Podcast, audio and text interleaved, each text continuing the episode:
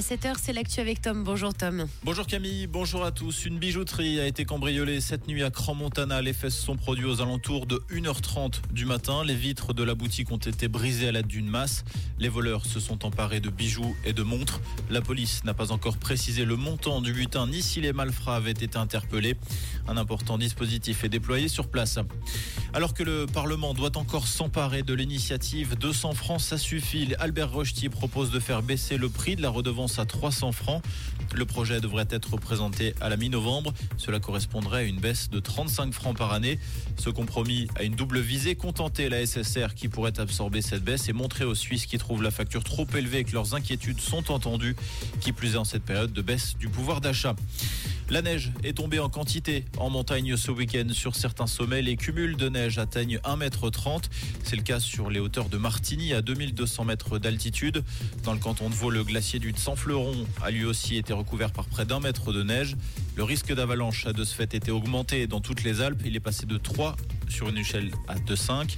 Par ailleurs, ce week-end, à cause du vent, les forces de l'ordre ont dû intervenir des dizaines de fois en Suisse romande, notamment pour des chutes d'arbres, mais personne n'a été blessé. Dans la bande de Gaza, les bombardements se poursuivent. L'armée israélienne a annoncé hier avoir coupé l'enclave palestinienne en deux parties après d'intenses frappes aériennes ce dimanche. Les liaisons téléphone et internet sont toujours coupées sur place. Aucune évacuation de blessés n'a pu avoir lieu hier pour le deuxième jour consécutif.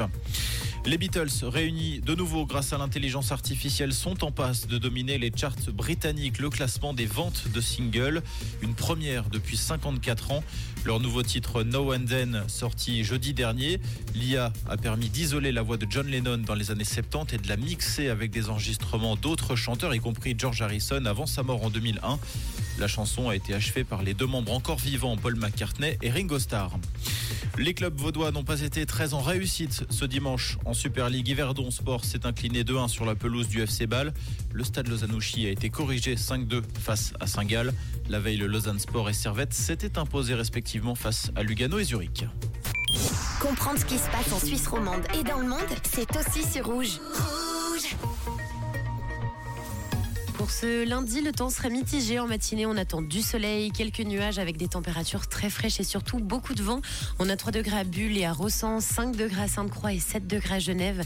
Avec un petit peu de pluie pour la mi-journée. Pensez à bien vous équiper hein, pour la journée. Un bon bonnet, toujours le parapluie dans le sac et un manteau tout chaud. Comme ça, vous serez bien. Un bon début de semaine à l'écoute de Rouge.